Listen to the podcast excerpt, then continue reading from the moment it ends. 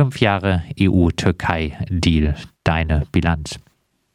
Ja, die, die ist äh, wie jedes Jahr desaströs ausgefallen. Wir haben diesen Deal mit der Türkei von Anfang an abgelehnt, weil er zum einen in Griechenland die Inseln zu Freiluftgefängnissen für Schutzsuchende gemacht haben, sie unfairen Verfahren unter elenden Lebensbedingungen unterworfen hat. Und dem Türkei-Deal liegt eigentlich eine Logik inne, dass man sagt, die Türkei sei ein sicherer Drittstaat für Flüchtlinge. Das ist er beileibe nicht. Äh, wir haben kürzlich eine Studie herausgegeben zur prekären Situation von afghanischen Schutzsuchenden in der Türkei, äh, die de facto völlig schutzlos gestellt sind.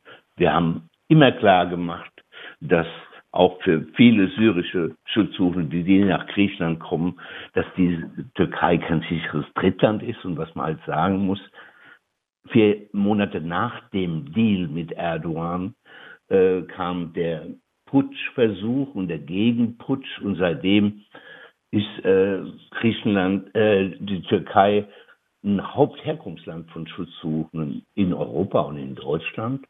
Und äh, somit ist die Türkei angesichts des dramatischen Menschenrechtsabbaus weder ein sicheres Drittland für Schutzsuchende noch ein sicheres Herkunftsland für Asylsuchende. Und das ist erstmal der Rahmen, in dem wir uns bewegen. Und seit gestern wissen wir, dass der Deal, der nie ganz tot war, äh, um jeden Preis, im wahrsten Sinne des Wortes, weitergeführt werden soll. Ist es nicht gut, dass die syrischen Flüchtlinge in der Türkei äh, auch mit EU-Geld unterstützt werden?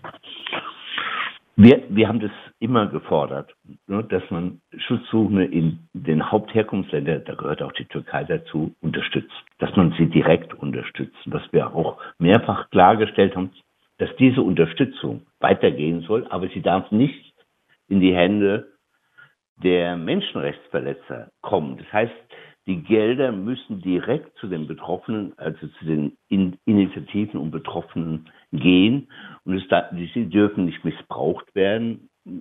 Erdogan träumt immer noch davon, nach seinen mehrfachen völkerrechtswidrigen In Interventionen, unter anderem nach Nordsyrien, äh, davon, dass man Gelder auch dorthin kanalisiert, um sozusagen in seinen Schutzzonen, in Anführungszeichen, auch Flüchtlinge aus der Türkei anzusiedeln, zwangsanzusiedeln. Also ist eine große Gefahr, dass diese Gelder auch missbraucht werden können oder auch völkerrechts, ja, in dem Sinne auch völkerrechtswidrig eingesetzt werden, dass man einen Krieg, den man nicht, den man viel härter verurteilen hätte müssen, auch da gab es hm, häufig ein Wegschauen, Erdogan freie Hand geben, bei seinen äh, Provokationen, bei seinen menschenverachtenden Aktivitäten, dass man nicht in diesem Kontext noch, sogar noch Geld in, in de, investiert äh, in die vermeintlichen Schutzzonen. Was übrigens auch ein Teil des Deals damals war. Man hat schon damals gesagt, wir müssen gucken, ob wir in Schutzzonen in Syrien invest nahe an der türkischen Grenze investieren kann. Also auch da hat der Deal eine Tür, eine fatale Türöffnerfunktion gespielt. Du hast äh, jetzt äh, angesprochen äh, den Einmarsch in äh, Nordsyrien. Die Entscheidung der Türkei aus der Istanbul-Konvention auszusteigen, äh, dem internationalen Abkommen zum Schutz der Frauen äh, vor Gewalt, hat jetzt aktuell für einiges Aufsehen und Kritik gesorgt. Das Vorgehen gegen kurdische BürgermeisterInnen, gegen PolitikerInnen der HDP oder auch Menschenrechtlerinnen sorgte allerdings, äh, dass ja die ganze Zeit stattfindet, äh, allerdings für wenig Empörung äh, hierzulande oder wird relativ wenig thematisiert. Ist das auch ein Versagen der äh, linksliberalen deutschen Öffentlichkeit, inklusive auch von äh, Menschenrechtsorganisationen, äh, nicht stärker das Ganze zum Thema zu machen? Naja, also erstmal ist es ein Versagen der Bundesregierung. Wir haben eine leise Treterpolitik auch des Außenministers. Äh, die Kanzlerin äußert sich ja meist nur, wenn es darum geht, die Flüchtlinge abzuhalten. ne? also dass die Türkei eingebunden wird in die Fluchtabwehr. Das ist für sie wichtig.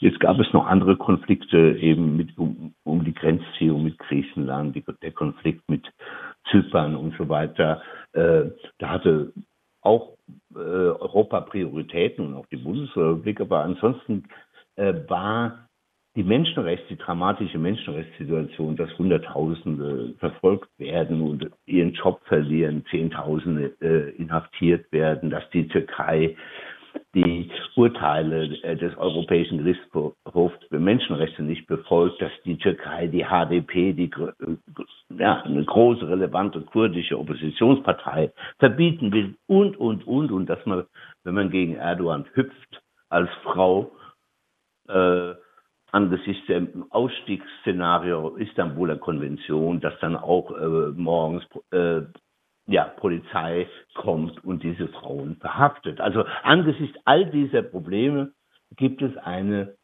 sehr gleichgültige Haltung Europas und auch der Bundesregierung. Nur beim Deal mit den Flüchtlingen, dann wird man wach und dann gibt man auch nochmal mehr Geld und mehr Zugeständnisse. Und es ist gestern praktisch auch beschlossen worden, der Einstieg in eine erweiterte Zollunion. Also man muss jetzt nicht, also man hatte den Eindruck, es geht jetzt nicht um Sanktionierung des Erdogans-Regimes, sondern es entsteht die Möglichkeit einer Belohnung. Und das kann angesichts der Situation ohne Vorbedingungen nicht geschehen. Das sind immer noch Verhandlungen. Und die Grundvoraussetzung wäre, dass die Knäste geleert werden, dass die politischen Gefangenen freikommen, die Pressefreiheit, dass die Journalistinnen und Journalisten freikommen, etc. So, das ist erstmal das Versagen der Politik. Wir haben weniger Möglichkeiten. Das muss man einfach sagen. Wir, wir, wir dokumentieren seit Jahren auch die Menschenrechtsverletzungen in der Türkei. Wir haben Partner in der Türkei, mit denen wir nicht mehr offiziell kooperieren können, um sie zu gefährden. Wir publizieren äh, Berichte aus der Türkei ohne Namensnennung, was ja schon ausdrückt, wie stark die Repression ist. Wir fahren nicht mehr in die Türkei, ja, obwohl wir Projekte dort haben. Aus Sicherheitsgründen. Also all das zeigt ja, wie dramatisch die Situation ist und man hat Erdogan praktisch freie Hand gegeben in diesem Kontext. Das ist das Totalversagen und, und lässt auch die Oppositionellen, lässt auch die Menschenrechtsorganisationen und die Schutzsuchenden in dem Kontext im Stich. Stichwort äh, Berichte von äh, Pro Asyl, vielleicht auch noch ein paar Ausführungen zum äh, jetzt eben äh, ohne Autorenschaft äh, veröffentlichten äh, Bericht zur Situation der afghanischen Geflüchteten. Wir haben die Studie in Auftrag gegeben, weil uns klar war, also es gibt einmal den, den berechtigten Blick auf die große Community der, Türkisch, äh, der syrischen Schutzsuchenden in, in der Türkei. Das ist richtig, aber auch der Deal redet nur von dieser Gruppe, äh, für die auch Gelder dann aus Europa zur Verfügung gestellt werden. Wir wollen eigentlich den Blick öffnen, was ist denn mit den jetzt mehreren Zehntausend, wahrscheinlich über 200.000 regulären und irregulären, also nicht registrierten Schutzsuchenden aus Afghanistan. Und da muss man feststellen, dass die Leute so gut überhaupt keine Chance haben, in das türkische Schutzsystem zu kommen. Das sind Registrierungsprobleme. Da gibt es unheimlich viele Probleme, wo die äh, afghanischen Flüchtlinge de facto in, im Elend und in der Schattenwirtschaft landen, ohne eine Versorgung, ohne eine Perspektive auf Schutz und im Gegensatz zu den wenigen Resettlement-Plätzen für syrische Schutzsuchende, knapp 28.000 in den letzten fünf Jahren nach Europa. Für afghanische Flüchtlinge ist gar nichts im Angebot und afghanische Flüchtlinge sind auch die Hauptzielgruppe, wenn es um Abschiebung nach Afghanistan geht. Also die Türkei ist sehr effizient, äh, Schutzsuchende außer Landes zu befördern. Das heißt dann freiwillige Ausreisen nach Inhaftierung. Aber de facto finden äh, Zehntausende von äh, Abschiebungen nach Afghanistan statt. Das heißt, die Gruppe ist sehr im Fadenkreuz und sie ist Opfer auch von Pushbacks an anderen Grenzabschnitten, was man vergisst, also illegale Zurückweisung äh, Richtung Iran beispielsweise. Man muss doch sehen, dass im Zuge des Deals, auch das ist im Teil des Paketes, nicht die Verbesserung der Schulsituation und die medizinische Versorgung von syrischen Flüchtlingen, sondern es geht auch um Grenzaufrüstung. Und die Europäische Union hat sehr viel Geld auch der Türkei in die Hand gegeben, um ihre Grenzen, ihre neuen Zaunbauten und Mauerbauten Richtung Syrien, Richtung Iran zu finanzieren. Ja, also die Europäische Union ist auch Teil des ja auch menschenrechtswidrigen Abschottungssystems in der Türkei, weil die Europäische Union um jeden Preis Abschottung äh, von, äh, gegenüber Schutzsuchenden betreiben will. Und da ist Erdogan immer noch ein wichtiger Türsteher und dementsprechend wird er hofiert, zum Teil belohnt, obwohl er Bürgerrechte und Menschenrechte auf Null gestellt hat in der Türkei. Abschließend mit äh, Bitte um äh, kurze Antwort. Äh, was hätte die EU für eine Alternative zum EU-Türkei-Deal zur Zusammenarbeit mit der Türkei beim Thema Migration? Wir wollen, dass Schutzsuchende in Drittstaaten unterstützt werden. Ne? Wir haben ja heute eher die Situation außerhalb unseres Blickes, dass es in vielen Regionen die, die Essensrationen äh, runtergefahren werden, weil keine Gelder da sind. Wir wollen also, dass es ausgebaut wird und nicht konditioniert wird mit Deals, die heißen, ich mache humanitäre Hilfe, aber dafür müsste uns auch die Menschen vom Hals halten. Das ist das eine und es darf nicht jetzt wieder anfangen nach der Pandemie, nach dem Lockdown äh, in Griechenland und dass wieder freie Abschiebewege in Richtung Türkei stehen. Die griechische Regierung, die ja auch eine Hardliner-Regierung ist und gezeigt hat, sie hat viel von Erdogan gelernt im Umgang an der Grenze mit aller Härte Schutzsuchende zurückzutreiben. Es sind knapp 2000 Menschen jetzt schon auf der Abschiebungsliste Richtung Türkei. Das darf nicht wieder aktualisiert werden. Wir wollen, dass Flüchtlinge in Griechenland Zugang zu Menschenwürde und einem Verfahren bekommen und dann auch die legale Weiterreise nach Europa und nicht zurückgeschickt werden in die Türkei, in die unsichere Türkei, wo ihnen Kettenabschiebung droht. Das sagt Karl Kopp, Europareferent bei Pro Asyl, äh, zur voraussichtlichen Fortführung des EU-Türkei Türkei-Deals in Freiburg findet am Sonntag eine Demonstration für ein Ende der repressiven Lagerpolitik der EU statt.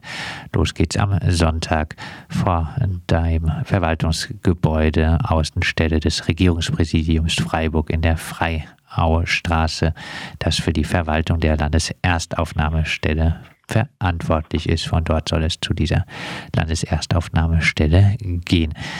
Ja. Alles Gute und natürlich auch der Demonstration oder der Manifestation. Es ist sehr wichtig, das nicht aus dem Blick zu bekommen, sondern solidarisch mit Schutzsuchenden sein, gegen eine zynische Politik vor